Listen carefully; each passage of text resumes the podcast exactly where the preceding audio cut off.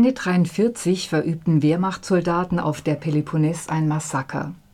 Es war eine Vergeltungsaktion. Partisanen hatten zuvor 78 gefangen genommene deutsche Soldaten getötet, nachdem Verhandlungen über einen Gefangenenaustausch Austausch gescheitert waren.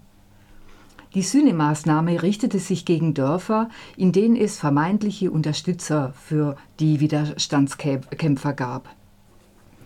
Eines dieser Dörfer war Calavrita, dessen gesamte männliche Bevölkerung, auch Kinder, an einem Hügel am Waldrand erschossen wurde. Zwischen 600 und 800 Zivilisten kamen um, die genaue Zahl ist nicht bekannt. Frauen, Kinder und Ältere sperrten die Deutschen in ein Schulhaus, bevor sie das gesamte Dorf in Brand steckten. Den Frauen gelang es, sich zu befreien und in mühevoller Arbeit bauten sie das Dorf nach dem Krieg wieder auf. Ja, und das ist der reale Hintergrund des Romans Arthurs der Förster von Maria Stefanopoulou. Eines Romans, der sich dem Trauma der Überlebenden widmet. Erzählt wird aus der Perspektive der Nachkommen der Hauptfigur Arthurs über vier Generationen hinweg. Athos ist Förster, ein stiller Mann, dessen Beruf ihm Berufung ist und der sich mit Hingabe, Kontemplation und wissenschaftlichem Interesse gleichermaßen den Bäumen und den Wald widmet. Mitte der 30er Jahre hat er das Bergwaldgebiet um das hochgelegene Calavrita übernommen und lebt dort sehr glücklich mit seiner Frau, seiner Tochter und seinem Sohn bis zu jenem Tag, als er mit seinem Sohn und den anderen Männern des Dorfes von den Deutschen exekutiert wird. Allerdings wird seine Leiche nie gefunden. Das ist ein Rätsel, das die Protagonistinnen des Romans und seine Leserin bis zum Ende der Geschichte beschäftigt und auch einen gewissen Reiz ausmacht. Arthurs selbst ist nicht ganz klar, ob er zu den Lebenden oder zu den Toten gehört. Für seine Frau Marianthi ist sein Tod eine Katastrophe, die sie nie verwindet. Interessanterweise sieht sie die Schuld nicht bei den Deutschen, sondern bei den Partisanen, die diese mit ihren Angriffen provoziert hätten.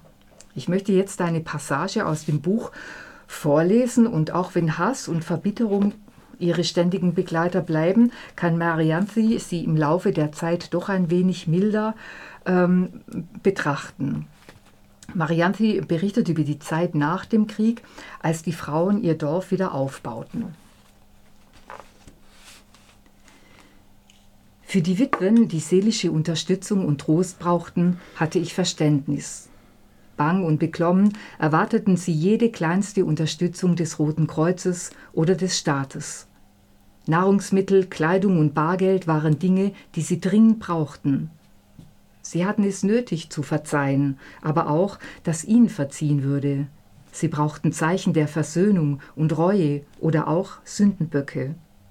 Es war einfacher für sie mit der Beschwörungsformel Die Partisanen sind schuld, ein von Opferungslegenden getarntes Verbrechen zu verdammen, als einen ausländischen Feind zu verfluchen, der irgendwann in seine Heimat zurückkehrte, als wäre nichts geschehen. Sie nahmen eine Fortsetzung des Krieges in Kauf, bei dem an die Stelle der Deutschen die griechischen Kommunisten traten. Sie waren bereit, den tatsächlichen Verbrecher, der noch dazu einer anderen Konfession angehörte, freizusprechen und mit Gottes Hilfe ihren einheimischen Befreier als Verräter für schuldig zu erklären. Ich hatte Mitleid mit ihnen, aber kein Verständnis für sie. Auch ich war, wie Arthurs, fremd an ihrem Ort. Dort hatte ich nur die Knochen meines Sohnes hinterlassen, meinen ungebrochenen Hass nahm ich mit mir. Zitat Ende. Das Zitat zeigt, dass die Protagonistinnen im, Ro im, Roman einerseits als Individuen sprechen, andererseits stehen sie für verschiedene Formen des Umgangs mit dem Massaker und mit dem nach dem Krieg beginnenden Bürgerkrieg. Sehr gut gefallen an dem Roman hat mir überdies, dass Maria Stefanopoulou nicht nur Arthurs auf die Ereignisse blicken lässt, sondern auch seine Nachkommen. Wie eben gesagt, seine Frau Marianthi, seine Tochter Margarita, Enkelin Levki und die Urenkelin Iokaste. Auch Partisanen sowie ein ehemaliger deutscher Kriegsgefangener kommen zu Wort. Auf diese Weise entsteht ein vielstimmiges und vielschichtiges Bild auf das Massaker, dessen Spuren sich bis in die aktuelle Gegenwart Griechenlands ziehen. Und es zeigt sich, wie sich Erinnerungen im Laufe der Zeit überlagern, wie sich Bedeutung verändern und wie bestimmend die Perspektive auf die und wie bestimmend die Perspektive auf die Ereignisse ist.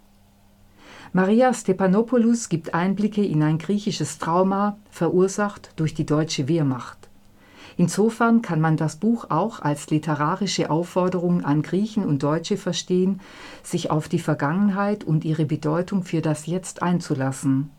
Denn alles, was unbewältigt ist, schwingt immer mit und sorgt für Irritation auf individueller und gesellschaftlicher Ebene.